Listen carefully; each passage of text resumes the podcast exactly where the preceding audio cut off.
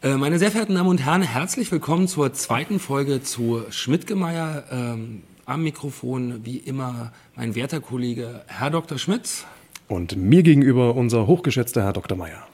Ja, das heutige Thema ähm, soll KI sein, aus gegebenem Anlass. Erstens ist es sowieso interessant und zweitens ähm, haben wir einen Haufen Informationen darüber oder einen Haufen Geschichten, die erzählt werden über diesen eigentümlichen Chatbot, GPT-3 heißt er, ähm, der einiges können soll. Ich habe gestern ein Video gesehen, da hat ein äh, Wirtschaftsinformatikprofessor eine Klausur von dem Chatbot lösen lassen. Das war erstaunlich. Ähm, also der gute Mann hat gesagt, ja, das ist mitunter brillant, manchmal ein bisschen laberababer, aber letztlich hätte er ihm nichts anderes als eine Eins geben müssen. Die Aufgaben waren Einschätzung von ähm, Auswertung von Statistiken, dann äh, sollte der Code schreiben tatsächlich, ähm, also Binominalkoeffizienten berechnen, ohne die Funktion des Binominalkoeffizienten, die in der, in der Programmiersprache schon drin war, zu nutzen. Also unter Restriktion hat er tatsächlich auch gemacht, also über die Fakultäten. Ähm, er sollte, was war noch drin? Ähm, genau, und dann sollte, das war das Interessanteste, da gab es eine in Graphen eine, eine Aktienentwicklung der Langweiler AG, die stieg praktisch überhaupt nicht und er sollte einen Graph darstellen, der Anleger motivieren sollte, das zu, das zu kaufen. Das heißt, man müsste dann irgendwie die X- und Y-Achse ein bisschen ändern, dass eine Trendkurve sichtbar ist, die steil nach oben zeigt und das hat er tatsächlich auch gemacht. Also solche Dinge.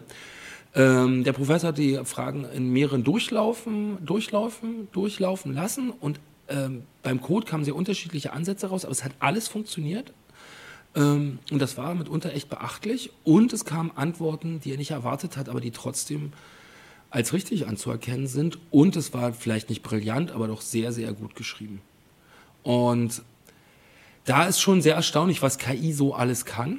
Mhm. Ähm, und ähm, so alter Duktus ist ja Technik und KI ist Technik, ist ab einem bestimmten Komplexitätsgrad von schwarzer Magie praktisch nicht mehr zu unterscheiden, weil keiner mehr weiß, äh, was da eigentlich funktioniert. Äh, und deswegen finde ich es ganz gut, bevor wir uns darüber unterhalten, was, was KI für Auswirkungen vielleicht auch auf Schule hat, zu fragen, was ist eigentlich KI? Ja, ja.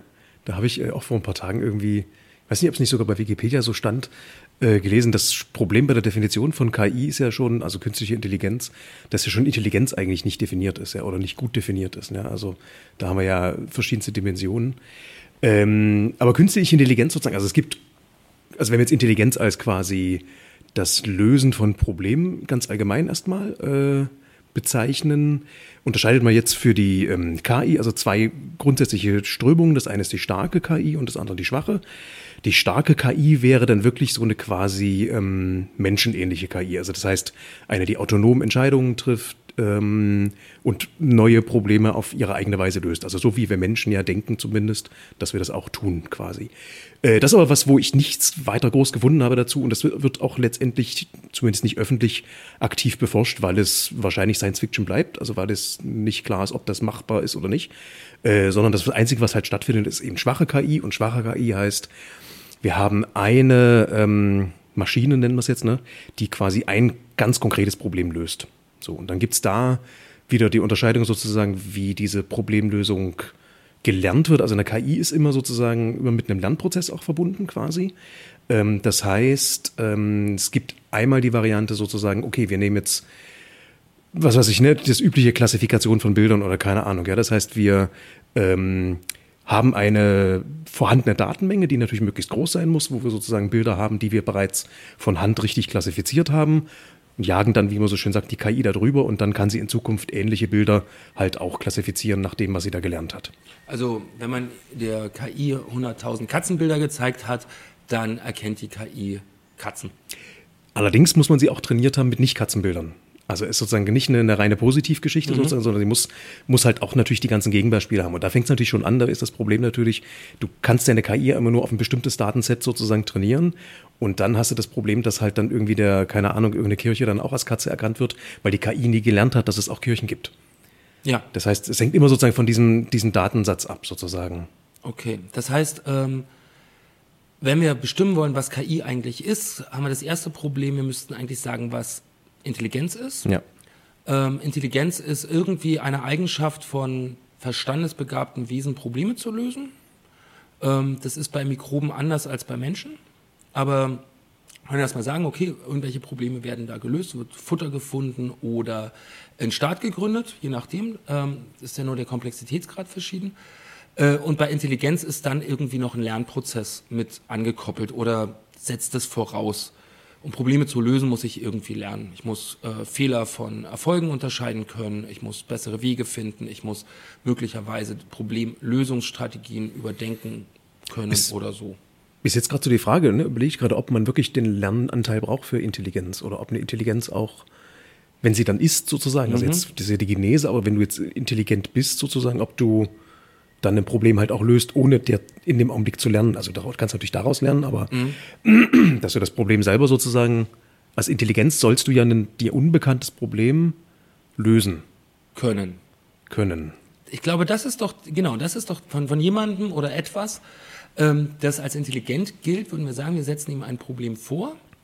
Ähm, das dieses etwas nicht unbedingt kennt und es schafft es, dieses Problem zu lösen. Wir hm. haben jetzt ähm, wieder ein äh, Haufen Begriffe, die nicht ganz klar sind. Erstens nämlich, was um alles in der Welt ist eigentlich ein Problem. Ganz schön. Äh, was Problemlösung heißt, ist dann auch nicht klar.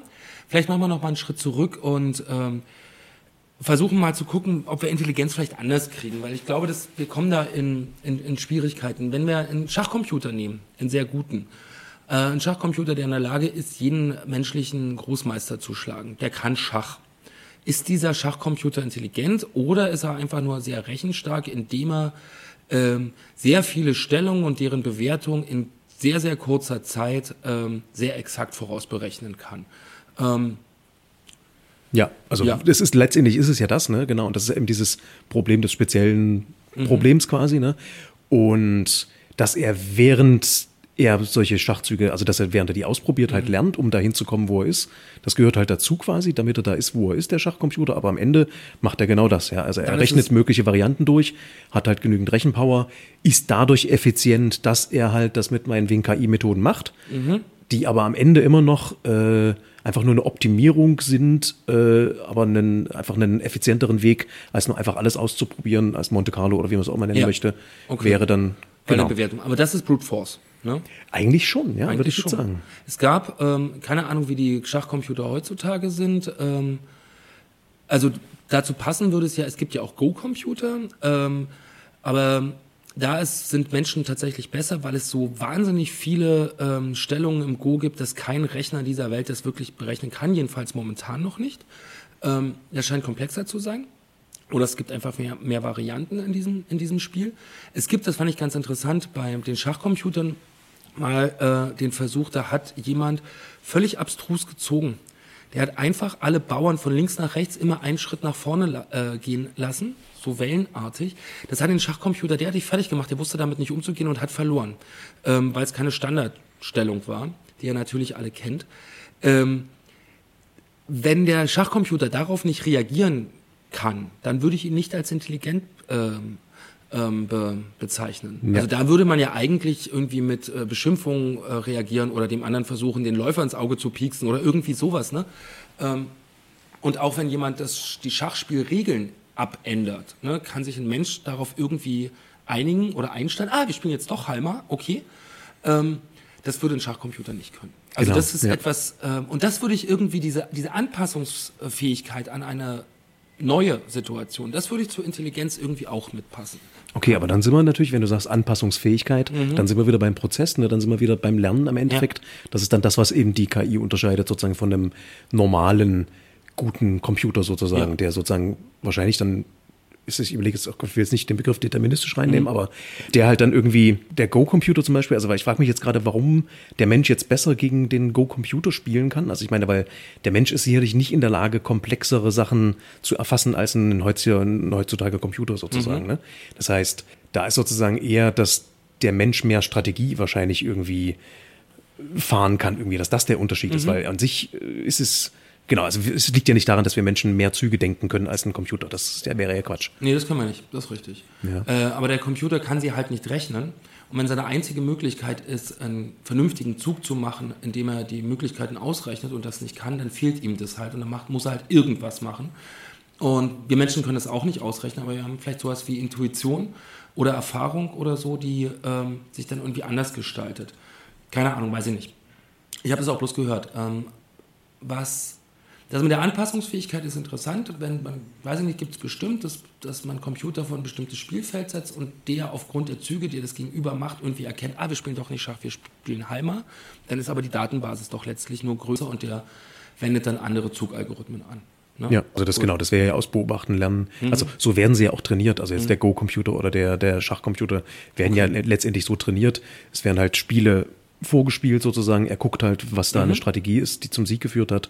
Das kann man halt dann als Muster quasi erkennen. Also es läuft letztendlich immer über eine Art Musterding, soweit ich das verstanden habe. Irgendeine Art Mustererkennung und damit kann er das nachvollziehen und nach, nachbauen. Wenn man das so sagt, klingt es alles, also es ist toll, dass das geht, es ist Wahnsinn, dass es in diesen, in, in diesen Geschwindigkeiten geht, äh, auch mit solch komplexen Problemen, wenn man Schach als Problem auffasst. Ähm, auch für mathematische Probleme, die sich nur numerisch lösen lassen, ist es natürlich toll. Ähm, aber wenn man es so beschreibt, ist es erstmal gar nicht so groß. Also dann macht der Rechner sehr schnell etwas, was wir auch die ganze Zeit machen. Mustererkennung ähm, und vergleichen und irgendwie verbinden und vielleicht dann auch über Trial and Error irgendwelche Sachen zu tun. Dann wäre die nächste Frage, gehört auch zur Intelligenz, Kreativität. In der Mathematik hat man das oft, aber auch wenn man Kinder beobachtet, die irgendwas machen, wollen die irgendwas spielen, dann, dann ist da Kreativität in dem Maße da, dass Sachen getan werden, also mit Dingen, die dafür eigentlich nicht geeignet sind oder nicht geeignet sein sollten.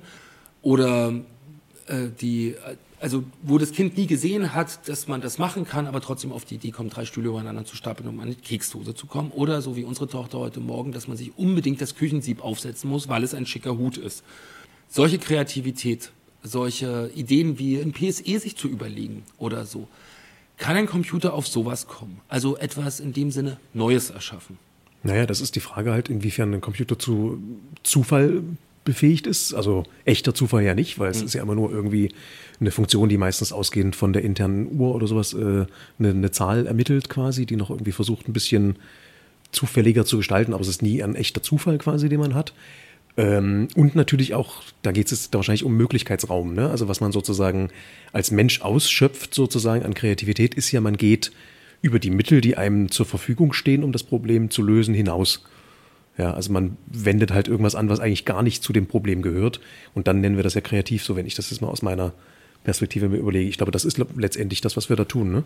Irgendwie sowas wird es sein, denke ja. ich auch, genau. Genau, ja. dann, dann ist es halt deswegen für einen Computer schwierig, also oder ja. eben nicht machbar, weil er eben nicht so offen ist für die, für die Lösung. Und da ist vielleicht jetzt auch der Punkt, wo jetzt ChatGPT sozusagen das, das, ähm, das so interessant macht oder so groß macht, weil der halt einen sehr großen Möglichkeitsraum ausschöpft, indem er halt das gesamte Internet zur Verfügung hat mit allem Wissen, was dort sozusagen da ist. Also eine maximal große Datenbasis. Letztendlich ja. Und ja. damit ist natürlich, ne, ich meine, wir sind ja auch nur begrenzt in unserer mhm. Kreativität äh, mit dem, was wir uns vorstellen können, was wir tun können mhm. quasi. Und das ist jetzt genau wahrscheinlich einfach bei den KIs heutzutage einfach sehr groß geworden. Ja, und deswegen, also deswegen auch die Sache mit der, mit der Magie, weil es eben schwer zu überschauen ist. Ne? Genau. Bei der Kreativität ist ja noch das Überraschungselement irgendwie mit drin. Also man könnte ja sagen, äh, letztlich ist ähm, das, was irgendwie als kreative Lösung anerkannt ist, auch nur eine Lösung, die in dem Möglichkeitsraum möglich war. Äh, und ja. die hätte man finden können, indem man ähm, eben alles ausprobiert, was geht. Ja. Es gibt wohl ähm, KIs, die mathematische Probleme gelöst haben, wo, tatsächlich, wo tatsächlich Lösungswege auftauchten, die, an die vorher noch keiner gedacht haben, die aber funktionieren. Also auch Beweise geschrieben haben, das ist nicht ganz uninteressant, finde ich. Also schon irgendwie toll. Geht halt. Aber ganz kurz, äh, bei der Kreativität ist es ja oft auch, es liegt ja oft im Auge des Betrachters. Oh, das habe ich nicht erwartet. Oder das ist ja eine Art und Weise, Bilder zu gestalten, das hat ja vorher noch nie jemand so gemacht. Und dann wird es als kreativ oder als, als besonders oder als neu oder als Schöpfung irgendwie aufgefasst. Und auch sowas hat man ja mit, ähm, mit KIs schon gemacht. Die sollten dann Katzen, äh, Bilder von Katzen machen. Da sind keine Katzen drauf, sondern irgendwie Pixel. Interessanterweise erkennen dann andere KIs diese Bilder als Katzen.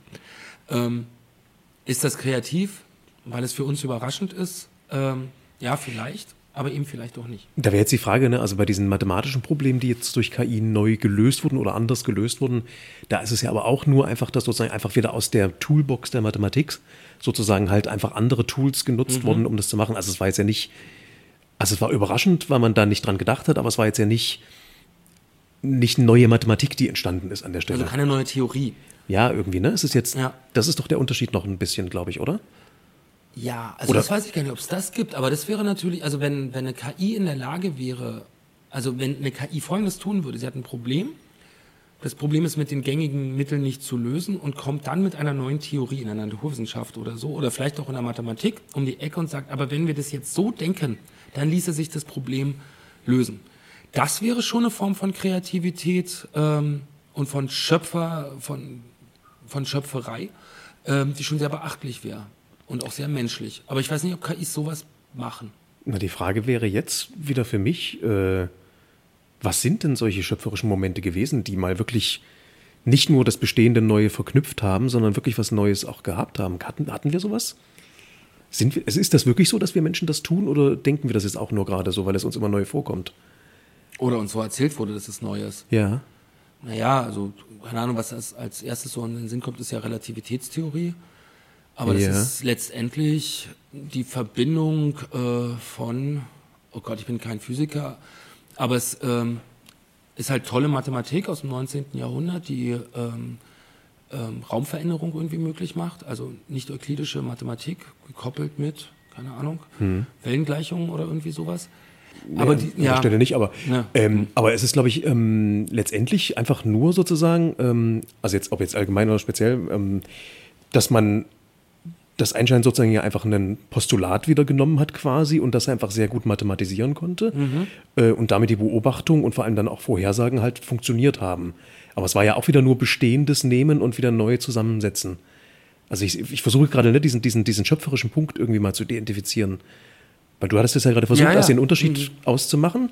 Das heißt, wir müssen jetzt mal überlegen, was, was passiert denn wirklich, wenn wir, wenn wir kreativ sind, wenn wir schöpferisch sind? Also wo hat es mal was Schöpferisches gegeben? Also in der Mathematik, vielleicht fällt es dir da leichter oder uns irgendwie da Wüsste was zu nicht, finden. Also, ähm, also wenn du das, wenn das stimmt, was du jetzt gerade zu Einstein gesagt hast, bei Newton ist es, glaube ich, ja ganz ähnlich. Äh, mathematischen Prinzipien, da werden halt mathematische Sätze genommen und er postuliert drei, drei Sachen, die es irgendwie gibt. Und daraus, und dann entsteht ein mathematisches Prinzipiensystem, äh, mit dem sich Bewegungen verdammt gut beschreiben lassen. Und zwar jedenfalls im äh, sublunaren Bereich. Ja. Das, ich denke, das ist mit Naturwissenschaft ist es leider immer so. Weil auch jetzt Atomtheorie, also wenn wir jetzt auf, auf Quantenchemie und Okay, was auch immer kommen, da ist es eigentlich immer so gewesen, wir haben eine Beobachtung, die wir dann irgendwie mit einer überraschenden Mathematik quasi beschreiben können und dann funktioniert's. Dann ist es in der, in der äh, Philosophie und Geistesgeschichte ist eigentlich ganz äh, ähnlich. Also solche Leute wie Kant oder Heidegger oder Aristoteles oder so, die werden natürlich auf hohe Sockel gesetzt. Das sind, sind Wendepunkte in der Geistesgeschichte, klar. Aber die, das sind Riesen, äh, also nein, das sind äh, eben keine Riesen, sondern das sind Zwerge, die auf den Schultern von anderen stehen. Ne? Die Vorbereitungen dafür sind in den Jahrhunderten davor gelegt worden, Schritt für Schritt. Und dann entsteht so etwas, was man dann im Nachhinein irgendwie kopernikanische Wende nennt. Aber was wirklich neu, also im, im Sinne von genuin neu, nie da gewesen, das gibt es dann nicht. Gut, okay. Aber schön. Da haben wir ein Problem. Ne? Gut, aber dann ähm, erstens interessant, wir wollten über KI reden und reden mal wieder über den menschlichen Geist. Ja. Auch interessant ist, dass die Geschichte, die wir unseren Schülern erzählen oder die uns so erzählt wird, dass es immer wieder was Neues gibt, dass es Entdeckungen gibt, ne?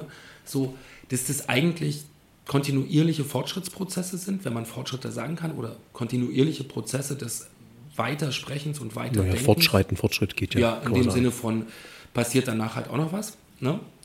Aber die Intelligenz besteht doch darin, Dinge zu verbinden, die vorher unverbunden waren. Genau, ich glaube, damit So. kann man gut, Ne? kann man gut Und arbeiten. damit, ja. also, also, wenn man das so prinzipiell sieht, damit kann man Kunst erklären, denke ich.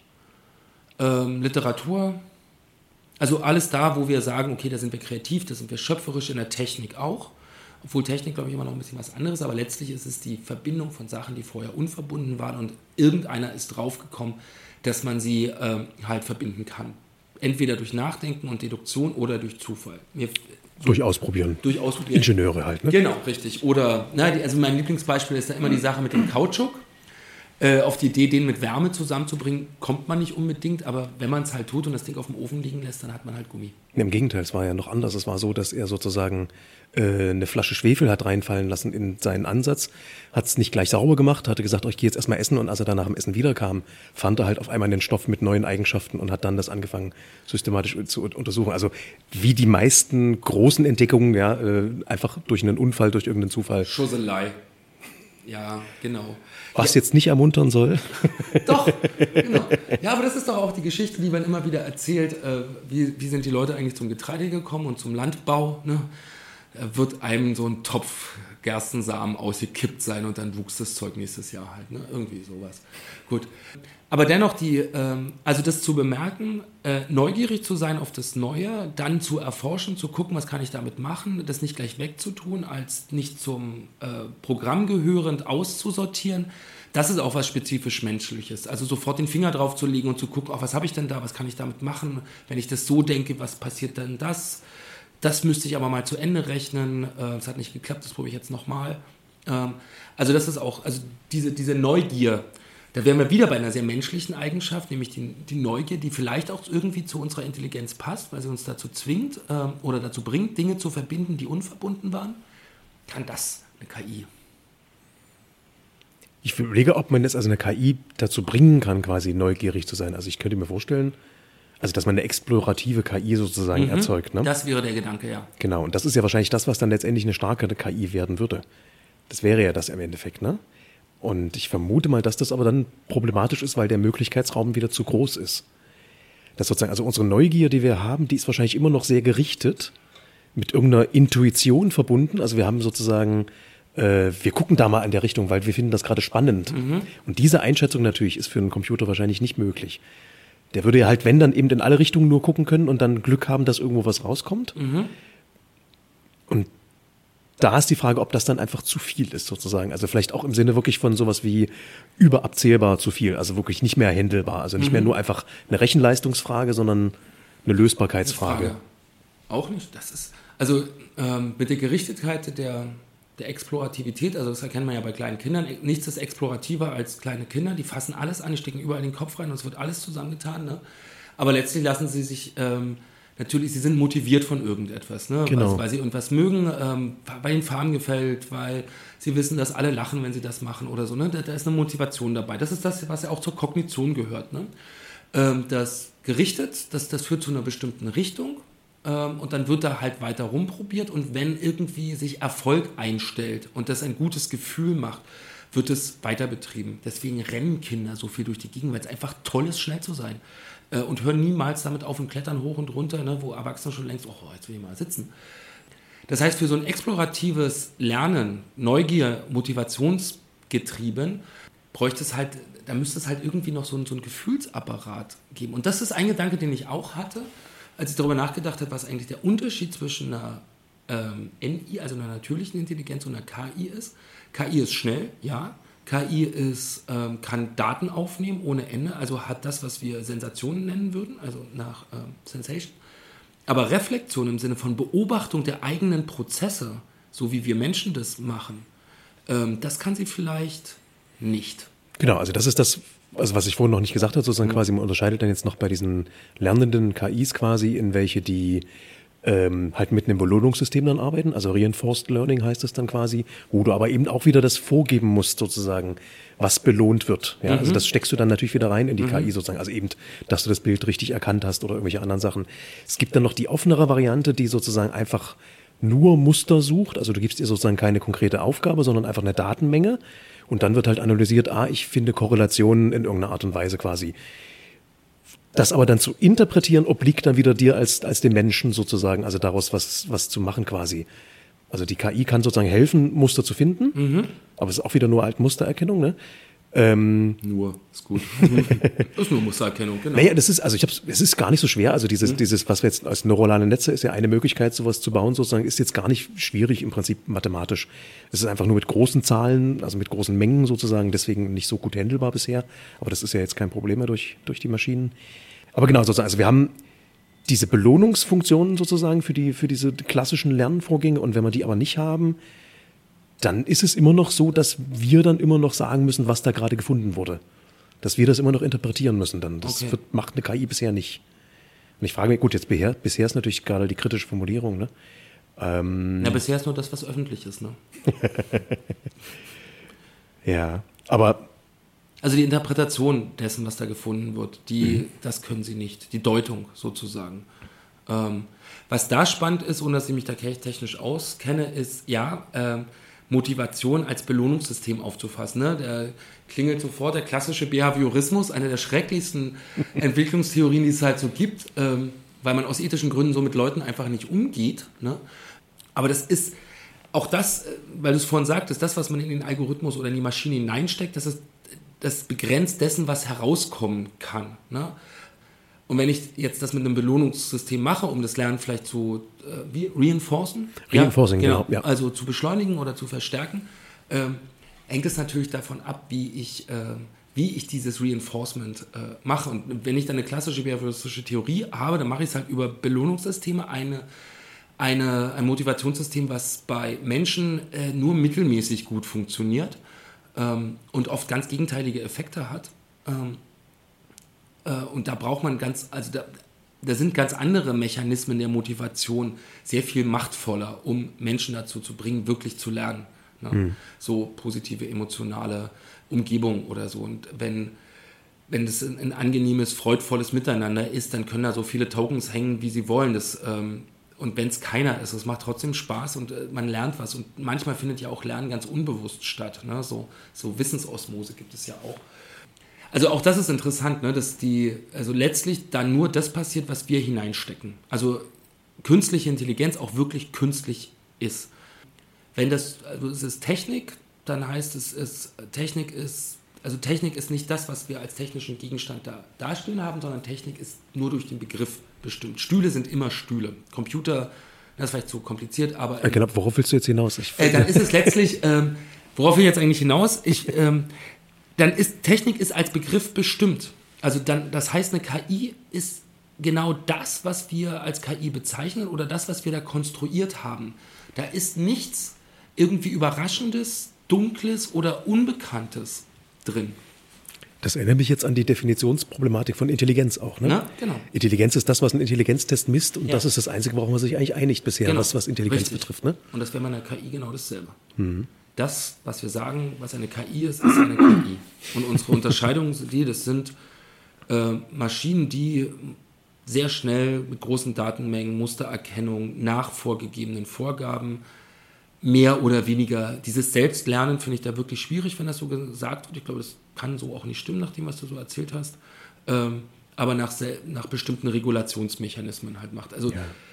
Sehr schnell, sehr große Datenmengen, aber im Großen und Ganzen, äh, was die kognitive Ebene angeht, doch eher nicht so sonderlich. Genau, also das ist ja, ja, das, das ist keine ja, Götter. Das ist ein reines Buzzword-Geschichte. Das mhm. ist halt seit zwei Jahren sozusagen, wird das halt gehypt ohne Ende quasi, ohne dass wirklich eigentlich verstanden wird, was dahinter mhm. steckt. Zumindest von den Leuten, die es, die es großartig aufzetteln. Und wie du schon sagst, es sind einfach nur, äh, einfach nur mehr Rechenleistung, große Maschinen, aber es ist jetzt nichts, eigentlich nichts Neues. Aber das, das, da wollten wir ja nochmal ran sozusagen. Mhm. Also das ist jetzt die Frage quasi sozusagen jetzt nochmal zu dieser Unterscheidung zur, zur NI, weil da waren wir jetzt ja gerade von abgekommen. Mhm. Also, ist jetzt sozusagen das, was wir jetzt als Gefühlsebene bezeichnen, ist dann wahrscheinlich letztendlich dann, äh, ist das der Ausgangspunkt, um die zu unterscheiden?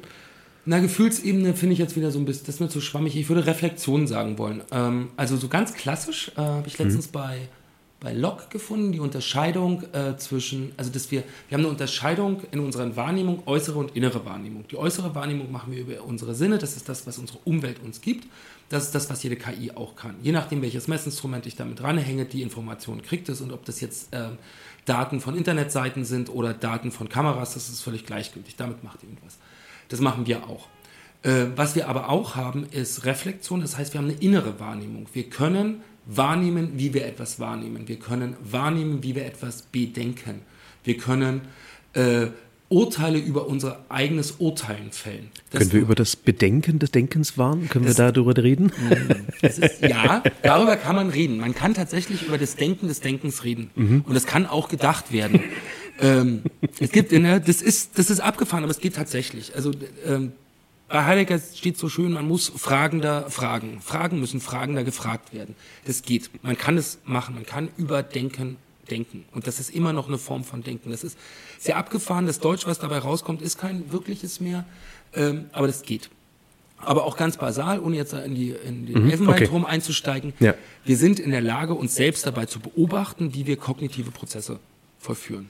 So, ganz bewusst. Wir können uns darauf konzentrieren. Ähm, Wir können uns auch, wir können auch unbewusste Prozesse äh, beobachten, wenn wir Musikinstrumente spielen zum Beispiel. Wir können uns selbst dabei beobachten, was unsere Finger machen. Wenn wir ein Stück sehr oft gespielt haben, dann ist das irgendwie in den Muskeln. Ne? Das geht dann durch und man kann sich dabei zuschauen. Das geht. Wir können das beobachten.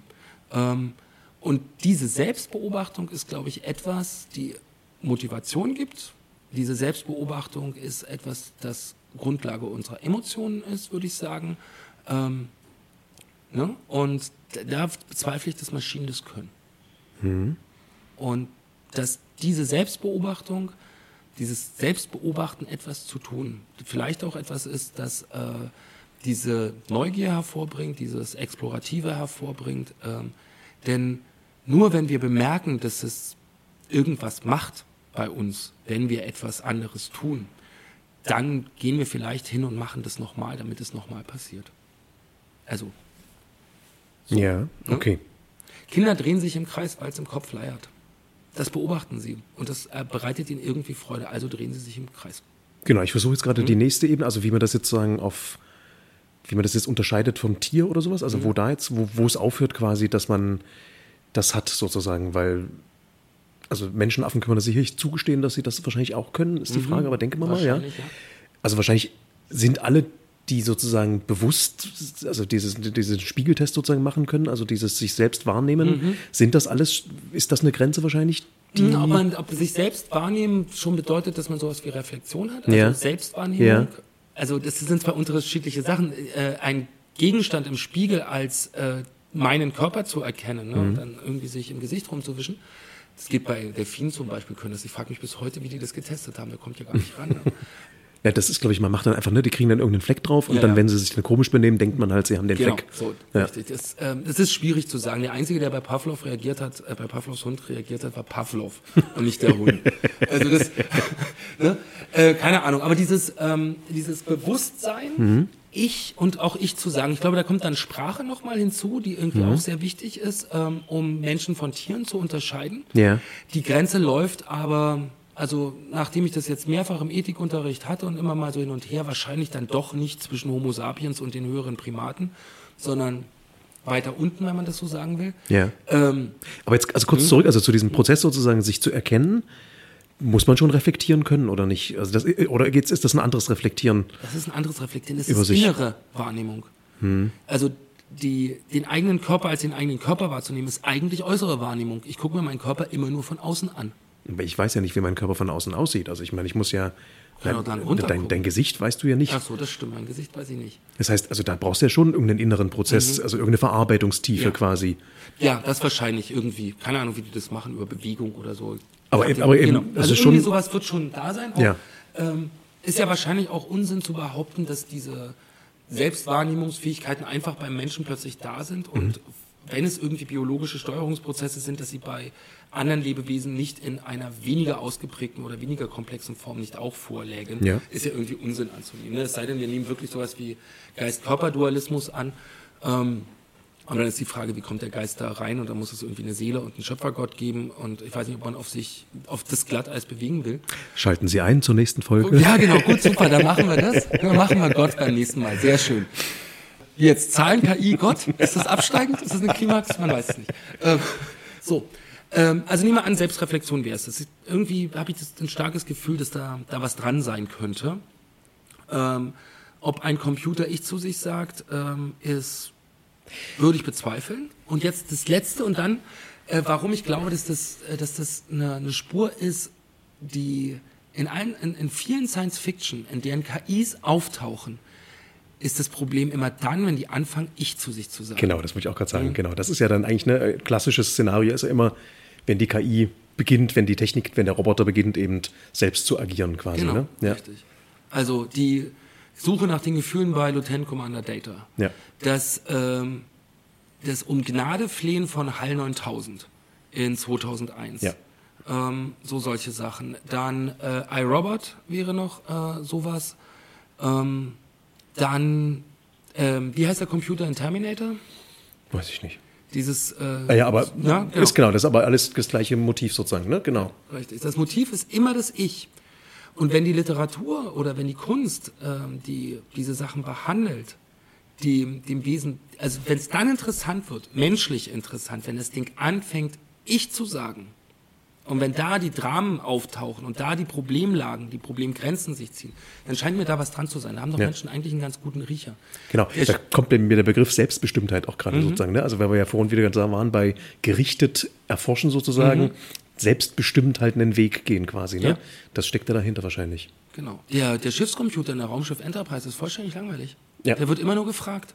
Das ist, ähm, das ist wahrscheinlich Siri oder Alexa oder beide oder so, aber äh, oder ein Kind davon. Aber mehr ist er nicht. Ja. Ne? Der einzige, der das Problem hat, ist Data. Genau. Oder auch Moriarty, der dann auf dem Holodeck sozusagen sich erkennt als Holodeck-Figur. Also er er hat ja Mhm. vorher als Erzählfigur durchaus ein Ich, von dem er redet, aber oft eben kein selbstbewusstes Ich. Genau. Und dann, wenn er sozusagen seine, seine Selbstbewusstsein kriegt quasi und dann eben raus will aus dem Käfig, der ihm gezimmert wird, dann, dann beginnt er wahrscheinlich. Dann, Dann beginnt der Konflikt, genau. Und das, äh, da geht die Enterprise ja fast drauf. genau, er übernimmt sie ja dann, genau. Richtig. Ja. Und ja, und interessant ist, war es tatsächlich die, die Aufgabenstellung interessant, wenn ich jetzt die Folge richtig ähm, ähm, in Erinnerung habe. Jolly LaForge und Data spielen Sherlock Holmes auf dem Holodeck. genau. So. Und äh, das macht Jolly LaForge keinen Spaß, weil Data immer alles schließt. Und der an- handelt auch eine KI, wie du es vorhin beschrieben hast. Ne? Die, die, die, nehmen dann verschiedene Holmes-Fälle zusammen. Genau. Und nach 35 Sekunden hat er es und es ist total langweilig. Kommt schon rein sagt- und sieht alles Genau, genau. äh. Und Jordi sagt dann genau zum Computer, jetzt möchte einen, äh, einen Gegner erzeugen, der in der Lage ist, Data zu schlagen. Richtig. Und darauf kommen die irgendwann, dass er genau das gesagt hat. Und äh, um Data zu schlagen, braucht es eine Intelligenz, die sich selbst als Holodeck-Figur erkennt, die diese Selbsterkennung macht, weil dann erst das Level erkennt, äh, erzeugt ist. Ja, weil Data das schon hat, genau. Das Weil Data das nämlich schon hat. also ist das eine Entwicklungsstufe. Also scheint es eine Entwicklungsstufe zu sein. Auch schön. Und sie lösen es auch erst, als sie das Gegenüber als sich selbst erkennt anerkennen. Und ihn, genau, er, er, löst es ja selber. Also Moriarty Mhm. sieht es ein äh, letztendlich ja. Ich glaube, so wird es ja gelöst am Ende, dass er sozusagen das mit sich machen lässt. Oder nee, ach, nee, sie überlisten ihn nochmal, indem sie seine eigene Taktik, glaube ich, nochmal anwenden. War das nicht so? Dass sie nochmal ihn aus dem Holodeck rauslassen und das aber eigentlich immer noch auf dem Holodeck ist. Ich glaube, das, das Ja, haben sie doch dann letztendlich Sie, sie gemacht. überlisten ihn und dann, aber er sieht es auch ein. Aber sie, trotzdem, genau. Und es gibt ja noch, ich glaube, es gibt ja noch mal eine zweite Folge, wo er noch mal rausgeholt wird. Und da ist es dann so, dass er dann, glaube ich, am Ende, genau da ist es so, dass er am Ende sagt, dass er dann einsichtig wird. Er sagt, okay, also dann erstellen sie ihm eine Welt, dass er sozusagen einen Datenchip kriegt, einen eigenen, auf dem er halt sein Leben leben kann. Mhm. Ja. Und offensichtlich kommt er in Folge 3, in Season 3 von Picard wieder zurück. Genau, dass er da sozusagen weitermachen kann. Ähm, und da ist es, glaube ich, aber wirklich selbst entschieden von ihm, wenn ich mich recht erinnere. Aber dann, und dann, aber das ist doch toll. Ich finde, das ist ganz, das ist ja wunderschön. Das ist an einer ganz tollen Stelle. Erstens, wir haben ähm, offensichtlich Selbstbestimmung als wesentlichen Unterschied zwischen KIs und NIs festgestellt jetzt hier. Äh, und die Möglichkeit, äh, in, in einen Austausch mit, dem, mit, dem, mit der anderen Intelligenz zu, zu treten und Einsicht in bestimmte moralische Problemlagen zu haben. Aber kurz einen Schritt zurück. Also ich meine, wir, wir würden ja jetzt nach wie vor Moriarty da als eine KI bezeichnen, aber eine starke KI dann halt. Also du hast jetzt gesagt, er wäre jetzt eine NI. Aber jetzt in der Science-Fiction-Darstellung würde, ist er ja theoretisch noch eine KI, weil er ja noch künstlich erschaffen ist. Oder würden wir jetzt sagen, obwohl er ein künstlich erschaffenes Lebewesen ist, würden wir ihm jetzt aber den Status einer natürlichen Intelligenz zuerkennen quasi? Äh, wenn wir sozusagen mit Moriarty den Turing-Test machten und ähm, dieser, den würde er ja bestehen. Ja, der besteht auch, glaube ich, ChatGPT schon, oder? Also der, der ist auf jeden Fall schon, Ja, ja. schon machbar. Genau, Von das- anderen auch schon, ja. Da gibt es ja wohl diesen, diesen Wettbewerb, jedes Jahr ziehen die da hin und versuchen das zu machen. Aber also es ist wohl so, dass die, ähm, nee, nee, ganz kurz zurück. Also die, die, ähm, die, die Chatbots, die sind, glaube ich, immer noch als KIs identifizierbar. Man sieht es wohl an der, an der amerikanischen Grammatik zum Beispiel oder so. Es gibt, ähm, gut, sie, sie werden besser. Ne? Ähm, aber da gibt es ja auch ein, ein, viele philosophisch interessante Diskussionen darüber, also so chinesisches Zimmer oder so solche Sachen. Letztlich sind es Sprachsimulatoren. Ob die wirklich sprechen im Sinne von äh, sprechen, so wie wir Menschen das, das machen, mit, mit Bedeutungen ändern, mit Beurteilen, mit äh, Selbstbeschreibung, der Selbstbeschreibung der Selbstbeschreibung, also Sprache zu sprechen und nicht nur zu simulieren. Das müsste man tun, um wirklich diesen Turing-Test zu bestehen. Obwohl er ja auch nur ein Gedankenexperiment ist und man sich genau überlegen müsste, wie der eigentlich aussieht jetzt. Ne? Aber wenn äh, Moriarty die besteht, also der, von dem wir gerade sprachen, der müsste den bestehen und dann ist die Frage, ob man etwas, das eine starke KI ist, ich eigentlich den Status einer NI, also zumindest moralisch zuerkennen müsste. Äh, genauso wie man andersrum, wenn man anerkennt, dass es so etwas wie Selbsterkenntnis und Selbstbestimmung auch bei nichtmenschlichen Wesen gibt, also Orang-Utans, Bonobos, Schimpansen, ob man dann solchen Wesen nicht auch andere, einen anderen moralischen Status ähm, einräumen dürfte. Man dürfte die dann zum Beispiel einfach nicht mehr einsperren oder ja. einfach so erschießen. das so. ist jetzt, ne, auch wenn es jetzt wieder äh, Enterprise ist, aber mhm. das ist ja was mit Datas Prozess gemacht wurde. Da wurde ihm ja quasi genau das ja auch anerkannt, quasi, mhm. dass er eine über sich selbst entscheidende Lebensform ist und deswegen nicht Eigentum der, der Sternenflotte, dass die mit ihm machen können, was sie genau, wollen, sondern richtig. er selbst entscheiden kann. Genau. Und es wäre die Unterscheidung zwischen ähm, Gut und Böse, und das ist das, was wir brauchen, um einen freien Willen zu haben. Und das ist letztlich die Geschichte von Adam und Eva. Der freie Wille, zu sehen, dass man auch etwas falsch machen kann. Moralisch jetzt. Das heißt Selbstbestimmung. Oh Gott, den Topf hast du jetzt aufgemacht. Ja, um Gottes Willen. Aber das machen wir in der nächsten Folge. äh, gut. Das Aber das geht, ist. Geht den Gottesbeweis damit rein, genau. sozusagen. Was ich sehr, sehr, sehr schön finde an der Diskussion bisher, um es mal zusammenzufassen, also über das Technische haben wir gar nicht gesprochen, aber festgestellt, es sind irgendwie Maschinen. Es ist langweilig quasi. Ja, es genau. ist eigentlich langweilig. Auch wieder interessant ist, dass wir als Menschen, also dass wir beide jetzt auch wieder versucht haben, uns selbst als Menschen zu verstehen in Reflexion dessen, was wir als Maschinen haben. Man denke an die Zahnradtiere, als die Uhrwerke ganz neu war. Und der Gedanke war, in allen Organismen sind ganz viele Zahnräder, dass das alles mechanisch läuft, weil äh, das Komplizierteste, was wir bauen können, mechanische Wunderwerke, Uhren zum Beispiel oder Rechenmaschinen oder sowas waren. Ne? Auch die Sache mit den neuronalen Netzen ist letztlich nur eine Metapher. Unser Gehirn wird als Computer aufgefasst, weil wir uns im Spiegel der Technik, die wir bauen, irgendwie selbst begreifen. Aber wir sehen, es gibt wieder etwas, das uns massiv unterscheidet und das ist diese Selbstbestimmung. So. Äh, das heißt, da sind wir dann irgendwie vielleicht auf einer ethischen und moralischen Ebene, so die vom Technischen abhebt. Ne? Die, da müssen wir jetzt die Frage halt sich stellen quasi. Genau, also was, was sozusagen eine Maschine tun müsste, um sich selbst zu bestimmen. Also was, was ist das jetzt? Also ist das was, was man algorithmisch fassen kann, wenn wir das tun? Keine Ahnung. Ne? Also ich weiß wirklich, ich weiß noch nicht mal, in welche Richtung man da ja, ja. fragen müsste, aber es müsste eine Maschine sein, die in der Lage wäre, sich zu entscheiden, sich selbst abzuschalten. Ja, das ist ja die berühmte, ähm, ja, ja, wie heißt das? Fällt mir gar nicht ein, aber genau, das ist ja auch so ein, so ein, so ein Grundsatzproblem, ne? Ja, das müsste sie. Ist ja übrigens auch die Lösung genau aus den ganzen ethischen Dilemmas äh, von selbstfahrenden Fahrzeugen. Ist ja immer dieses berühmte Beispiel, Auto kann nicht ausweichen, soll es die Gruppe von Menschen oder die Gruppe von Menschen mhm. äh, umfahren sozusagen. Und die einzige Lösung dieses Problems ist halt, dass das Auto sich nicht entscheidet. Mhm. Dass es sozusagen eine Zufallsentscheidung letztendlich trifft. Ja. Ähm, weil man sonst einfach nicht ethisch lösen kann, quasi. Mhm. Nicht, nicht vernünftig, zumindest mit dem, was wir heute als, als ethisch gut finden, jetzt ja. aus meiner mhm. Laienperspektive. Genau, aber da ist, da, ist genau der Punkt natürlich drin, ne? also sozusagen sich selbst abzuschalten als eine moralische Entscheidung quasi. Ja, genau. Und dann ähm, diese Selbstbestimmung, aber die ist eben auch deswegen wichtig, weil, und das wird schon eine ganze Weile diskutiert, ähm, nicht nur im ethischen, sondern auch im juristischen Bereich, wenn da dieses selbstfahrende Auto die Kindergartengruppe überfährt, weil es gewürfelt hat, ne? wer ist dann eigentlich verantwortlich und verantwortlich zu machen? Das Auto oder der Betreiber oder der, der Produzent? Ähm, und kann man, also was soll es heißen, ein fahrendes Auto äh, äh, verantwortlich zu machen? Sind wir dann wieder in der Zeit, wo wir auch Schweine vor Gericht gestellt und zum Tode verurteilt haben? Oder Hühner als Zeugen anerkannt?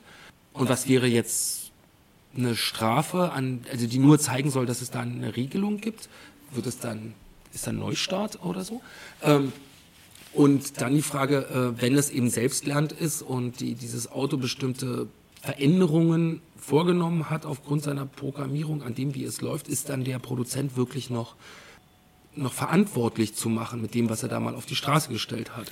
Ja? Aber das ist, wir, das ist ja eine Frage, die auch viel diskutiert wird. Ne? Also, dass man sozusagen diese neuralen, neuronalen Netzwerke ja nicht mehr versteht, sozusagen. Mhm. Also, das ist ja eine Schicht von vielen Entscheidungsknoten sozusagen, die sich halt eben verstärken oder verschwächen. Und das wird quasi am Anfang ausgewürfelt, mehr oder weniger, und dann optimiert, sodass das halt dann funktioniert. Aber man weiß jetzt nicht, was jeder einzelne Knoten für eine Funktion hat. Es gibt zwar Modellsysteme, wo man das macht, keine Ahnung, ich habe das äh, für, für Schrifterkennung, dass man halt seine Buchstaben unterteilt in verschiedene Abschnitte. Also oben links ist ein Strich und unten rechts ist eine, ein Halbkreis und dann setzt sich das auf mehreren Schichten in diesem neuronalen Netzwerk fort und ermittelt dann damit, dann muss es wohl ein O sein, weil da waren viermal Halbkreise drin. Ähm, aber ähm, ich überlege jetzt gerade, es gab ja dieses Beispiel, ähm, das, ich weiß nicht, wie wahr das jetzt ist oder nicht, aber dass Facebook mit einer KI, äh, also eine KI entwickelt hatte, die auf einmal eine eigene Sprache entwickelt hat, die man nicht mehr verstanden hat. Mhm. Und was, dass man sie deswegen dann abgeschalten hat. Sozusagen, weil man nicht mehr wusste, also die hat dann mit irgendwie mit anderen, mit der KI, also miteinander kommuniziert, mehrere, wahrscheinlich mehrere Server miteinander oder wie auch immer das gedacht war. Ähm, und man hat aber nicht verstanden, was die wollen. Sozusagen. Also die haben eben eine eigene Sprache entwickelt und dann daraufhin hat, dann, hat man dann die Reißleine gezogen. Ne? Weil man es nicht verstanden hat, was Ja. sie, bevor sie irgendwie die Welt übernehmen, Genau. die Weltherrschaft an sich reißen Ja. oder so. Ja. Ähm, ich überlege jetzt gerade, wo wir da sind an der Stelle, ne? wenn, wenn, das, wenn das jetzt ist. Weil im Augenblick lassen wir das ja auch zu. Ne? Also wir trainieren halt unglaublich viele neu neuronale Netzwerke gerade, die irgendwelche Entscheidungen treffen, wir nennen es mal so. Ähm, ohne dass es nachvollziehbar ist. Das ist ja diese juristische Dimension, die da jetzt äh, Ja. diskutiert wird. Ne? Ja. Unter anderem, genau. Und ich frage mich jetzt gerade, ob es, ob es nicht nachvollziehbar ist, also ob es wieder ein unlösbares Problem ist oder ob wir es einfach nur nicht schaffen, es nachzuvollziehen, weil wir dann halt uns 50 Milliarden Datensätze genau anschauen müssten, also, äh, in, also die Neuronen. Oh, dass, dass es immer gleich wieder solche Fragen sein müssen. Ja, tut mir leid. Nee, ist in Ordnung. Ah. naja, also man kann seinem Gegenüber ja nicht in den Kopf gucken, ne?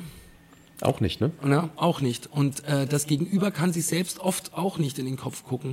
Es kann sich aber rechtfertigen, ne? Das ist Das der kann sich Unterschied. rechtfertigen, ja. Das ist Genau. das, was unser Rechtssystem ja zu, zugesteht, ne? das Dass äh, man, Mhm. zugestehen muss. Also äh, sonst, also wir müssen, wir müssen sagen, dass es Handlungen gibt, das heißt Sachen, die aus einem Willen heraus getan worden sind, die Ja. man auch hätte lassen können und nur Dinge, die man auch hätte lassen können, dafür kann man zur Verantwortung gezogen werden. Und dann kommt noch ein bisschen mehr dazu. Ähm, also eine tatsächlich eine Entscheidung zu treffen, ne, dass eine, eine irgendwie eine Handlung dann tatsächlich auch eine Tat wird und die kann dann irgendwie zugerechnet werden.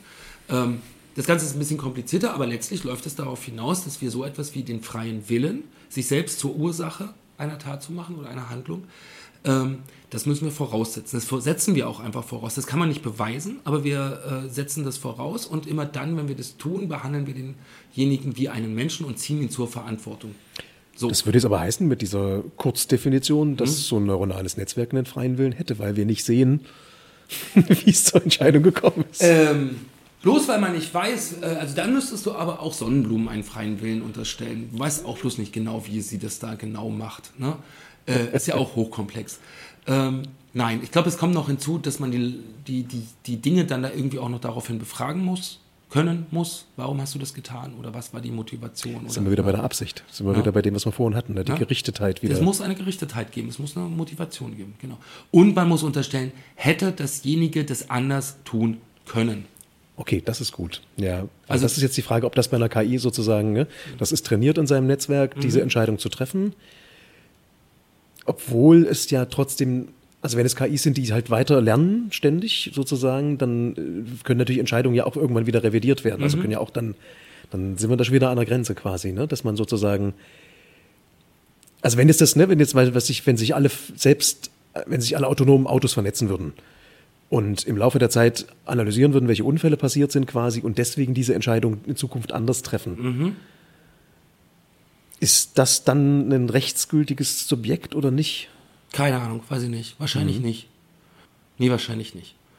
Weil, also da was, was machen die da? Die, ähm, das, das läuft nach einem Belohnungssystem letztlich, so wie du es vorhin gesagt hast. Ne? Da Ja. werden, werden, werden irgendwelche äh, Schäden monetarisiert oder quantifiziert, dann wird das hochgerechnet. Und äh, dann kommt halt raus, jedes Mal, wenn ich eine Kindergartengruppe überfahre, dann lasse ich es. Ähm, also hat keine Gruppe von Menschen eine Chance gegen eine Kindergartengruppe. Das Interessante ist tatsächlich, das ist ein Beispiel aus Quality Land. Ähm, ist wirklich ganz hübsch, genau. So, ähm, also der Gedanke ist, ist, ist, ist ja ist damit schon das, oh, das ist über zehn Jahre alt. Aber letztlich ist, ne, so, aber nochmal zurück. Wo, äh, es ist, also die, die werden dann halt irgendwie besser. Das, ist, das, das Verfahren wird optimiert im Sinne eines Outputs optimiert. Schadensminimierung.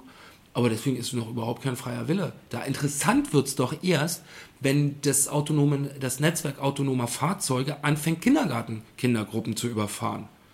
Dann könnte man auf die Idee kommen, oh, jetzt haben wir ja offensichtlich juristische Suspe äh, äh, Subjekte vor uns. Erst dann wird es interessant. Also wenn sich zeigt, dass da äh, Entscheidungen getroffen werden, die nicht gut sind. Und zwar gut im Sinne des Algorithmus. Also des, des veranschlagten oder des erwartbaren äh, Outputs oder so. Dann könnte man den Verdacht hegen, aber vorher wüsste ich nicht, warum man das tun sollte. also wir merken es doch an, an, an Menschen immer dann, wenn sie sich äh, unerwartet, seltsam, komisch, ne? also auch im humoristischen Sinne komisch oder völlig verschroben verhalten, dann haben wir doch immer viel eher das Gefühl, einen Menschen vor uns zu haben, als wenn jemand, dann sagen wir ja auch, ne, der bewegt sich wie eine Maschine. Der, dann, also jemand, der, der nur Befehle befolgt, der nur Dienst nach Vorschrift macht oder so, der ganz festgefahren ist, der, der, da haben wir, also wir sagen das so, ne? Der ist ja wie eine Maschine. Aber das ist, über dich jetzt gerade, ist das wieder so eine, so eine westlich geprägte Sicht, weil wir natürlich ja, äh, wenn wir jetzt auf die chinesische Gemeinschaftsgesellschaft sozusagen schauen, äh, da ist ja die Gleichförmigkeit ja ein höheres Gut als bei uns quasi. Also bei uns ist der, der übertriebene Individualismus. Mhm. Okay. tut mir leid, ist wieder ein neues, ja. ja neues Paket. Aha. Aber eigentlich ist es, würde man ja so, zu so einer Bewertung da nicht so ohne weiteres kommen. Das mag sein, aber vielleicht, also das, was ich damit nur, also ich wollte jetzt das gar nicht so Kultur, äh, kulturell aufziehen, sondern ich wollte nur auf unsere hinweisen, wie wir sprechen, mhm. um sozusagen ein, ähm, ein Indiz dafür zu finden, in welchen Richtungen wir die Kriterien suchen könnten. Wenn wir jetzt beide Mandarinen oder so könnten, würden sich da vielleicht auch sprachliche Beispiele dafür finden, dass wir unterschiedlich die Sachen besprechen, um wiederum zu zeigen, dass bestimmte, vielleicht gibt es da jemand, der sich besonders eigenmächtig, also das ist ja dann das Komische, das Seltsame oder so, ne? Ähm, wenn er da eigenmächtig was macht. Ähm, da hätten wir die Unterscheidung auch. Hm. Also die uns dann zeigt, okay, wir haben es hier offensichtlich mit einem Menschen zu tun. Ja. Ähm, ne? Ja, ja, klar, ich meine, weil wir das ja von außen immer so dann auch schon als unmenschlich bezeichnen, quasi, was da passiert. Ja, ja genau. Also auch Stichwort Social Scoring und so weiter, also mhm. dass die da bewertet werden durch KIs ja auch am Ende heutzutage, ja, ne? Genau. Ähm, auf ihr normales Verhalten oder jetzt, ne, diese, das sind ja auch, also was ich vorhin sagte, noch mit diesen, ne, diesen KIs, die ohne Belohnung sozusagen Muster suchen, das ist ja was, was zum Beispiel benutzt wird, ja auch, glaube ich, inzwischen schon aktiv, dass wenn auf Bahnhöfen sich Leute bewegen, die sich nicht so bewegen wie andere, dann sind die suspekt. Ja sozusagen. Ne? Mhm. Ne? Da haben wir ja diese, diese ja da gehen wir jetzt wieder in den gesellschaftlichen Trend der, der Normalisierung rein, sozusagen, mhm. äh, dass wir bitte alle möglichst gleichförmig sein müssen. Das ist ja die Gefahr, die da mitschwingt, was ja auch in vielen KI- äh, oder Science-Fiction-Szenarien mhm. ja drin ist, sozusagen. Ne? Ähm, also das wäre dann so die, die Maschinisierung der, der Menschen, weil sie Teil, Teil dieses Systems, des, das von einer KI überwacht wird. Genau. Oh, das ist schön, ja genau. Also dass der Mensch Teil, das, das ist, ja. gefällt mir, ja, das ist gut. Dass das, System, das Maschinensystem sich sozusagen zwar nicht zwar nicht physikalisch, aber sozusagen eben mental auf uns ausbreitet quasi. Ja. Ne? Ähm, ein Indiz, also wenn das stimmt, das finde ich auch einen sehr schönen Gedanken, ist es ähm, aber auch wirklich ein Zeichen dafür, dass es Technik ist. Ähm, gibt bei Heidegger diesen wahnsinnig tollen Technikaufsatz, den keine Sau versteht, ähm, äh, weil, das, weil, weil die Sprache so, so, so schwierig ist. Aber wenn ich das richtig gesehen habe, äh, sagt er, dass alles das, was wir in unserer technisierten Welt äh, haben, sind keine Dinge mehr, so wie man das vielleicht in der Antike oder Mittelalter sah, sondern es, er nennt es Bestand, das sind nur noch Teile von Technik.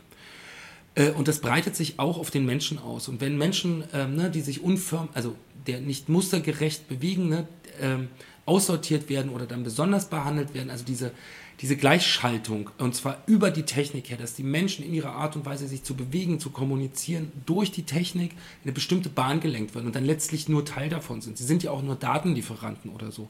Sind sie eben keine Menschen, sondern nur noch Teil von Technik. Ähm, und das nimmt ihnen dann das Menschliche, das Individuelle, das Besondere. Äh, und das kann unter anderem das Selbstbestimmte sein. Mhm. Ähm, okay. Ja, und das ist aber gar nicht so gruselig, finde ich. Weil wenn man es weiß, ja, okay. Dann. Ähm also du meinst jetzt sozusagen, wenn man weiß, dass man, ich nenne es jetzt fremdgesteuert ist, quasi sozusagen? Naja, das ist, also was heißt fremdgesteuert? Also wenn man weiß, dass, ähm, also ähm, ist man denn dann wirklich fremdgesteuert? Bloß, also man fällt halt auf, weil man sich anders bewegt. Das mag für einige Menschen sehr, sehr unangenehm sein, also tatsächlich auch juristisch sehr unangenehme Folgen haben, das will ich nicht bestreiten. Aber letztlich begrenzt es dich ja nicht wirklich in der Art und Weise, wie du dich bewegen sollst oder wie du kommunizieren sollst. Na doch, oder, klar. Oder? Also ich meine, das, das Problem hast du doch, wenn du durch die Straßen gehst und irgendwo ein Polizeiauto vorbeikommt oder Polizisten da langlaufen oder am Flughafen bei der Kontrolle, dann, dann benimmst du dich doch automatisch anders. Ja, okay, das stimmt. Also wir sind da doch total... Ähm, ja, das ist richtig. Ja, das ist recht. Und das ja. ist ja auch wieder in vielen Science-Fiction-Sachen ja drin, mhm. sozusagen, dass das einfach so ein, dass man so einen vorauseilenden, blinden Gehorsam ja schon macht. Selbst wenn die Gefahr jetzt noch nicht akut ist, quasi, dass man trotzdem, oh Gott, ich werde beobachtet, was, was mache ich denn gerade jetzt? Dann beginnt man sich zu reflektieren. Mhm. Ja. und, und guckt, oh, jetzt, jetzt verhalte ich mich mal lieber noch normaler.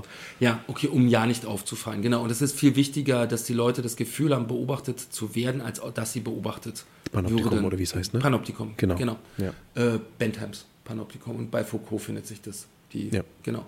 Ähm, ja, klar. Das ist, wenn du die, die Möglichkeiten durch Technik, also in sozialen Medien äh, zu kommunizieren, dann musst irgendwie dabei sein, weil du sonst nicht dazugehörst und es scheint irgendwie wichtig zu sein und dann drückt es natürlich in bestimmte Bahnen. Aber deine Selbstbestimmung als Selbstbestimmung löst es nicht auf. Du hast die Wahl. Du kannst es machen. Es, du musst dann bereit sein, die Konsequenzen zu tragen und die sind vielleicht auch nicht fair und nicht gerecht. Das mag sein, aber es nimmt sie dir nicht, diese Selbstbestimmung. Man kann nicht auf sozialen Netzwerken unterwegs sein.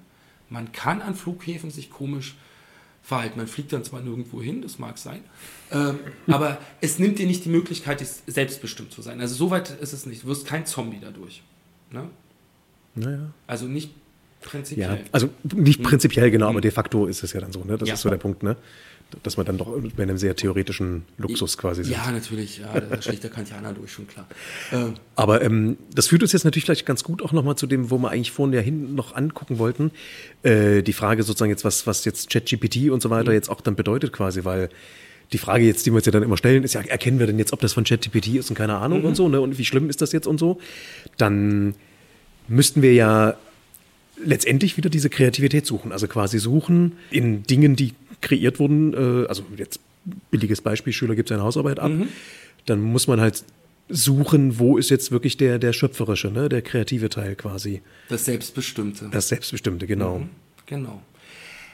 Ähm, Wobei, mal- ganz kurz, Ja? fällt mir gerade ein, man kann ja aber trotzdem, also wenn das Selbstbestimmte kommt ja dann letztendlich auch dadurch zustande, dass man dann ChatGPT die richtige Frage stellt. Ja, Ich finde, wir haben jetzt, ähm, wir haben beide, wir haben beide das Problem im Hinterkopf, was, was so äh, Studium oder, oder Schule und Chat äh, GPT 3 äh, so, so bedeuten könnte. Und wir haben jetzt ganz viel über KI gesprochen. Ich glaube, die Lösung ist irgendwie schon da.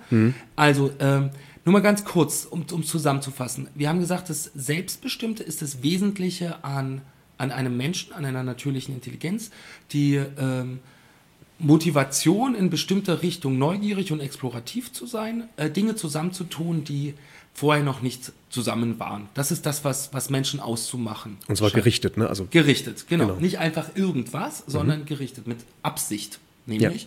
Und sich dabei auch noch selbst beobachten zu können. So. Ähm, KIs können das nicht. Jedenfalls scheint es so zu sein. Ähm, oder noch nicht. Ähm, so. Und wir haben auch gesagt, dass äh, eine bestimmte Technik, so wie die KIs zum Beispiel, uns Menschen in bestimmte Bahnen des Verhaltens, in normale Bahnen des Verhaltens drängt. Und vor allen Dingen, auch das hatten wir gesagt, äh, Techniken der Kontrolle, Techniken der Beobachtung, ne? womit der Sch ne? Schule. So. Die Angst ChatGPT 3 ist doch die, dass plötzlich Leute Sachen abgeben können, die Hausarbeit, die, äh, das Gedicht, das im Deutschunterricht geschrieben wird, der mathematische Beweis, der gesucht wird, ne, oder die Klausur, die in Wirtschaftsinformatik, wie am Anfang berichtet, bestanden werden soll, dass die das einfach darüber machen und dann irgendwie betrügen. Äh, und die Angst scheint groß zu sein. Also es gibt Seminare an den Unis, wie damit umgegangen wird. An der Hochschule in Leipzig gab es jetzt letztens eins. Ähm, hier an der Schule wird auch darüber diskutiert, wie man damit umgeht. Äh, die ersten Referendare bauen das aktiv in ihre Unterrichtsplanung ein. Die machen zwei Sachen, die stellen, wollen die Rechner hinstellen, damit die Schüler Fragen stellen, die lassen aber auch ihre Unterrichtsplanung von diesem Chatbot schreiben, weil er das einfach besser kann als sie selbst. Sie- Oder lassen sich Ideen geben, wenn sie irgendwas suchen, so wie wir auf Wikipedia nachgucken, wenn wir eine Inspiration brauchen äh, und wie man früher halt in den Lexikon geguckt hat. Also der Nutzen scheint schon da zu sein, ähm, aber die, da ist irgendwie auch Angst da. Und zwar weil, und das ist mein Verdacht, weil bestimmte Kontrollmechanismen, die wir in der Schule benutzt haben, durch diese Technik ausgehebelt werden. Geheimhaltungsprinzip wahrscheinlich. Ja. Wird es einfach sein. Ne? Also wir, wir wollen ja sozusagen, also wir haben ja sozusagen, also das klassische Lehrerwesen ist ja, wir haben Recht.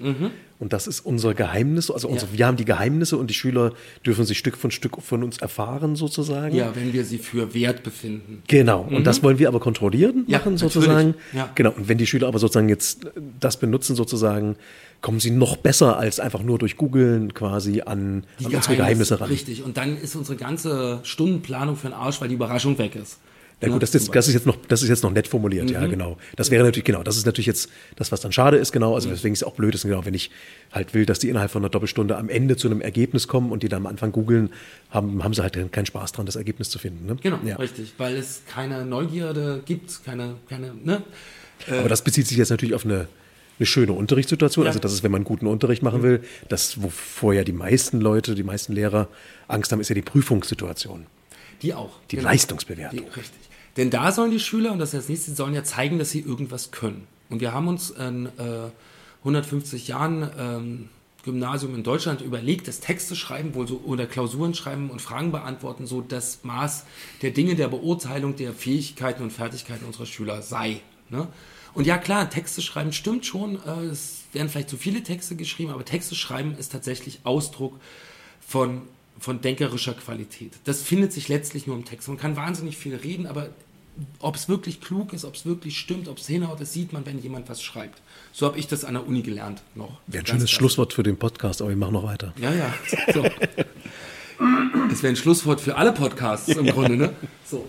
Und jetzt plötzlich kommt eine Technik daher, die den Schülern das abnimmt, ne? diesen Text zu schreiben, ne? zur Überprüfung. Aber letztlich, wofür ist denn der Text da? Ist der Text da, um etwas zu lernen? Oder ist der Text da, um eine Prüfungsleistung äh, zu erbringen? Er ist für Zweiteres da.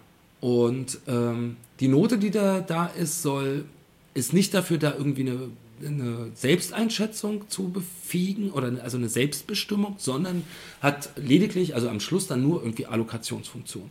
Wenn das Abitur gut genug ist, darf ich Medizin studieren, ansonsten eben nicht. So. Ähm, völlig also der, der normale Homo, Homo, sapiens würde den Chatbot nehmen und seine Prüfung faken, bis es nicht mehr geht und sich ein schönes Leben machen, um danach zu gucken, ob er Medizin studieren kann. Gelernter hat er dabei nichts. Ne? Also außer vielleicht diesen Chat gut zu benutzen und seine Freizeit sinnvoll zu verbringen. Aber er hat nicht das gelernt, was wir von ihm erwartet haben.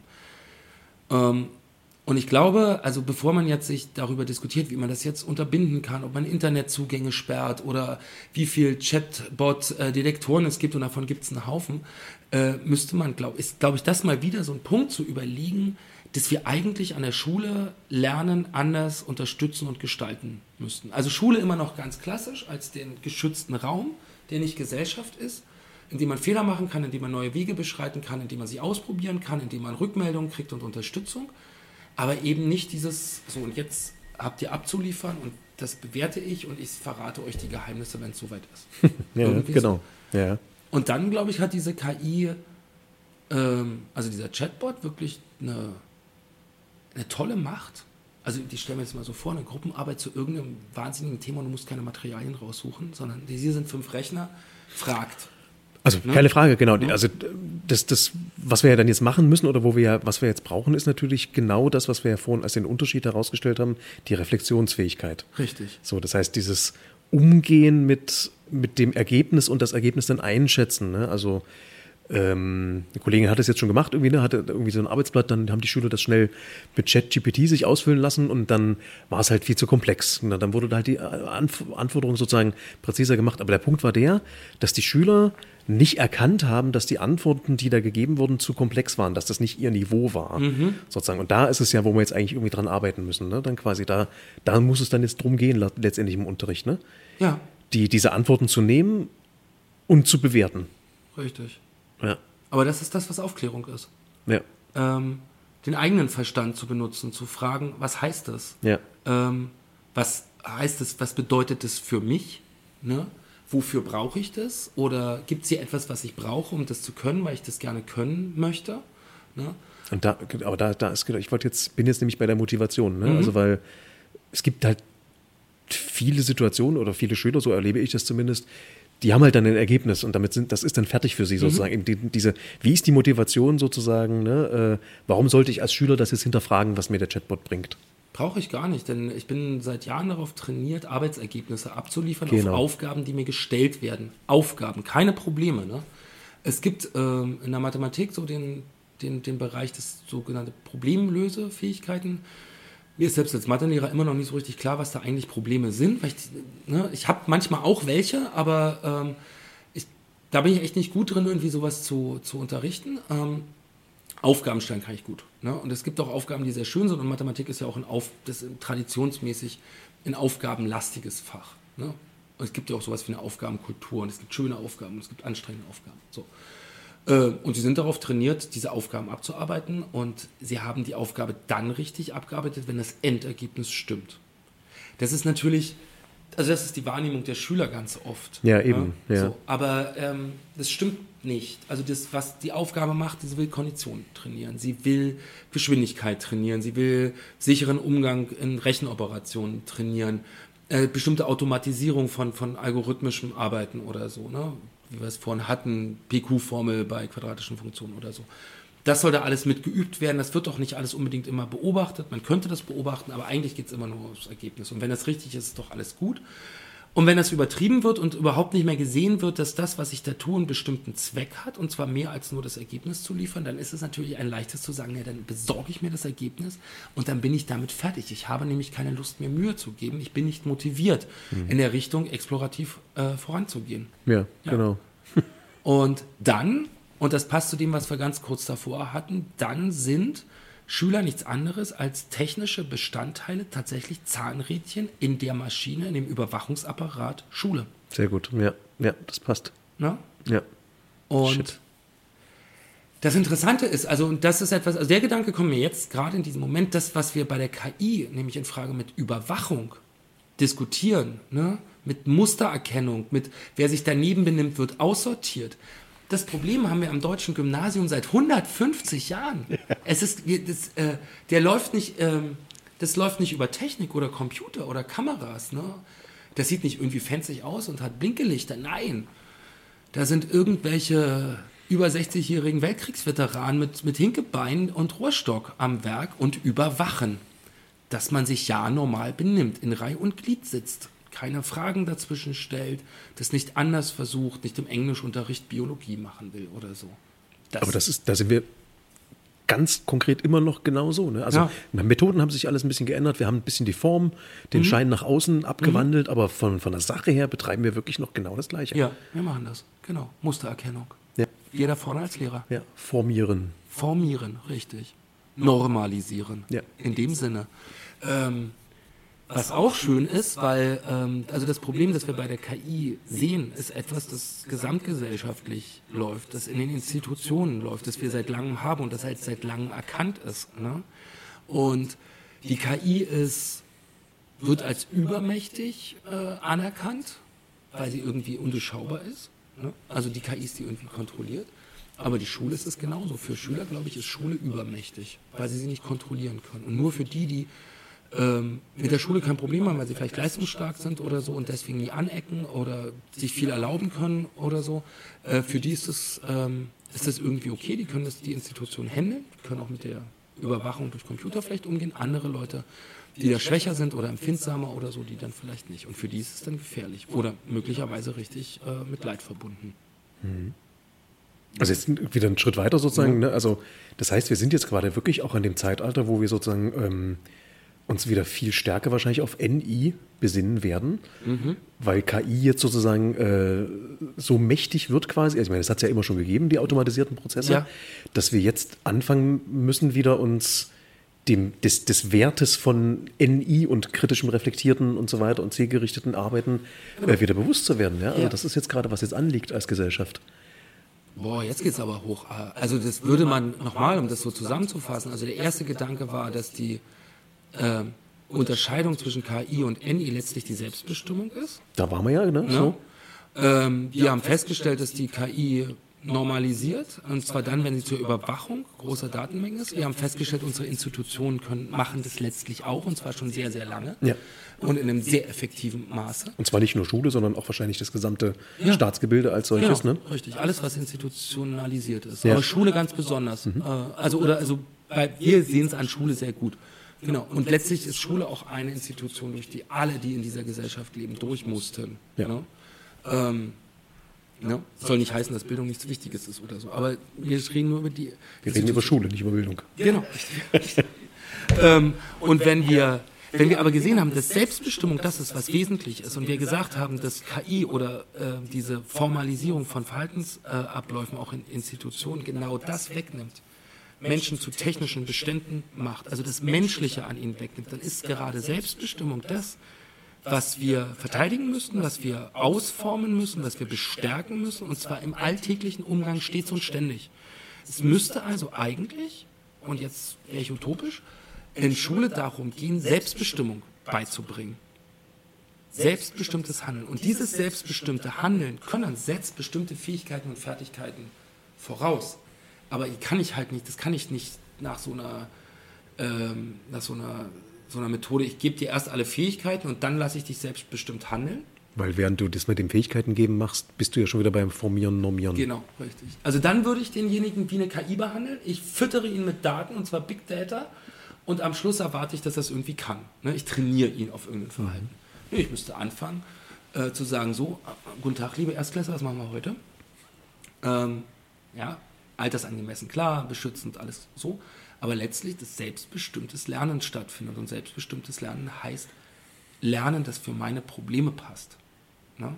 So. Und dann passieren vielleicht Sachen.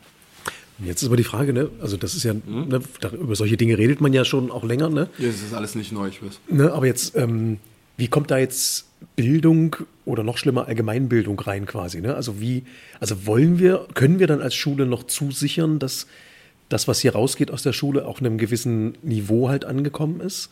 Ja. Und wie, wie aber wie würden wir das machen? Ne? Also diese Steuerung, wo, wo, wo kriegen wir die noch rein? Also weil was sind die Probleme der Kinder, wenn du jetzt sagst, ne, also das wäre ja diese übertriebene Variante, na, die Kinder beschäftigen sich nur mit den Sachen, die sie interessieren, also wie sie guter YouTuber, YouTuber wären und keine. Ahnung, ja. Ähm, aber dann wären sie halt nie über äh, einen Pythagoras geredet haben, vielleicht oder sowas, ne? Das mag ja sein, aber ähm, wenn die, der, der Maßstab, also wenn der Maßstab von Bildung Selbstbestimmung ist, dann muss auch der Test am Ende der Schule auf Selbstbestimmung gehen. Mhm. Ähm, und keine Ahnung, ob man sowas tatsächlich jetzt testen im Sinne von testen kann oder ob man nicht einfach sagen muss, nee, dann ist das, das ist dann obsolet. Also nach dem Motto halt, du warst halt zehn Jahre in der, Schule, in der Schule und das ist die Leistung, die du erbracht hast. Das ist die Leistung, die du erbracht hast. Wir haben dir die Möglichkeit, auch das ist kein altes, das ist ein altes, äh, altes Konzept, im Mittelalter in, in, den Universitäten gang und gäbe. Man ist da halt hingegangen zur Universität, man konnte zu Vorlesungen gehen mhm. und wenn man Bock auf einen Bachelor hatte, dann hat man sich zur Prüfung angemeldet. Dann kamen die alten alten Professoren aus der Dachkammer gekrochen, haben einem Fragen gestellt und wenn man die beantworten konnte, hat man seinen Titel bekommen. Und ansonsten haben die einen in Ruhe gelassen. Da gab es keine Zwischenprüfung oder modularisiertes oder gesteuertes. Das war nicht kontrolliert in dem Sinne. Aber gut, die haben ja dann trotzdem wieder den Normierungshorizont gesetzt. Die haben, aber nur insofern, insofern du diesen Titel tragen wolltest. Du konntest mhm. da zehn Jahre ja. oder zehn Jahre an der Universität leben, du konntest dort forschen, du konntest dort Vorlesungen besuchen, ja. du konntest Dinge lernen, aber äh, für den Titel, wenn es den halt geben sollte, dann musstest du halt eine bestimmte Prüfung machen. Aber das kann man ja machen. Man kann ja sagen, es gibt bestimmte ja. Zugangsprüfungen. ja, aber das, ist, das ist ja das, ne? Also das ist ja die, die zweitwichtigste Funktion von Schule nach Aufbewahrung von Kindern, ist ja, ist ja eben diese, genau. ist ja genau prüfen und dann, dass genau. die einen Schein kriegen. Ne? Ja, das ist ja dann mit krass in Frage gestellt dann einfach. Ne? Ja, Genau, mhm. also der technische Aspekt wäre dann in Frage gestellt. wenn man das aber, und das, ähm, um auch wieder zu diesem Chatbot zurückzukommen, wenn wir das mal einfach zwei, drei Stufen nach unten stellten und Menschwerdung, also nicht nur aufgeklärtes Denken, sondern auch aufgeklärtes Handeln irgendwie unterstützen würden, dann wäre auch das, ähm, das wäre unproblematisch, weil es den Betrugsversuch nicht geben könnte. Es gäbe den Betrug nicht. Wenn jemand äh, Interesse daran hat, einen Text zu schreiben, es gibt Menschen, die gerne schreiben, die, die sich da ausprobieren wollen, die nur dort klar denken können äh, und wenn es seien es Theaterstücke, Gedichte, Prosa, Fachtexte oder sowas, die, die lernen das, die schreiben das auch selber. Äh, und diejenigen, die keine Lust darauf haben oder die, denen es nichts bringt oder die ganz andere Interessen haben, äh, warum um Gottes Willen sollen die das dann machen? Ich weiß, es gibt diese, diese Sätze, ja, man muss das ja alles mal gemacht haben. Bin ich mir mittlerweile echt nicht mehr so sicher, ob man das alles wirklich mal gemacht haben muss. Ja, aber ich meine, also jetzt werden, werden wir so drüber reden, ja, also das ist alles schön, so wie wir das jetzt reden, ne? Mhm. aber also ich merke, das ist in mir drin halt, ich bin halt, ne, wir sind halt so sozialisiert, dass wir das, der muss eine Leistung gebracht haben für sein Abitur oder keine Ahnung, für seinen Abschluss, mhm. dass es bei mir drin ist, ne, mhm. und ich da gerade innerlich versuche, alle möglichen ähm, Kämpfe aufzumachen, um das Jahr aufrecht zu erhalten irgendwie. Ne? Also ich, ich merke, wie hintenrum kriecht immer irgendwas rein. Aber die müssen doch, die müssen doch Atome kennen und keine Ahnung oder sowas, ja. wenn sie in der Schule gewesen sind. Ne? Ja. Also habe ich das Gefühl mhm. gerade. Ne? Ich meine, obwohl wir jetzt gerade darüber reden, dass das vielleicht gar nicht der Punkt ist quasi. Ne? Ja, ich, ich kenne das ja auch so, wenn, ne, wenn, wenn Leute so nachfragen, was das ist, wart ihr nicht auf der Schule? Da hatte man das doch alles oder so. Ne? Ähm, ja, aber wenn man sich es ganz genau überlegt, muss man das jetzt wirklich kennen? Ein Problem, was mir jetzt einfällt. Mhm. Ja, ich, ne, ich will es ja zerstören. Ja, nur zu. also ohne es zu wollen. Aber, ähm, nee, ähm, äh, Bildungshoheit ist natürlich jetzt ein Problem sozusagen, mhm. weil wenn wir natürlich äh, unseren, unsere Wissenszugangsquelle, also ne, im Sinne von, du hast halt in der Schule nie über Atome geredet mhm. und dann irgendwann in deinem Leben musst du jetzt doch was darüber erfahren, fragst halt jetzt den Chatbot mhm. quasi. Dann ist das aber natürlich die Hoheit, die Wissenshoheit. Ja. Das heißt, die Manipulatives und so weiter von dem Ding ist natürlich krass, krass hoch, beziehungsweise, also ne, genau, also es ist einfach, äh, wir haben da eine zentrale Instanz wieder sozusagen. Mhm. Ähm, auch wenn es mehrere verschiedene Modi sind, aber es ist ja trotzdem irgendwie eine zentrale Wissensstruktur, wo die Frage jetzt noch ist, wie wird die abgesichert? Ne? Wie ist da die Qualitätskontrolle mhm. quasi? Mhm. Weil du würdest ja dann wieder nur deinen Chatbot fragen, ob das denn richtig ist, quasi, was er dir gesagt hat. Ja, das so. ist richtig, genau. So wie das schon seit, äh, ach, keine Ahnung, über zehn Jahren läuft. Wenn es irgendeine Diskussion gibt, jetzt wird dann schnell gegoogelt. Ne? Oder ja, bei genau. Wikipedia nachgeguckt. Wo hast du das her? Stand im Internet. Und dann ist es ja offensichtlich wahr. Ne? Ja. Ähm, da kann es seit Jahrzehnten Fake News geben, ist es wahr, was im Internet steht. Tolle Quelle.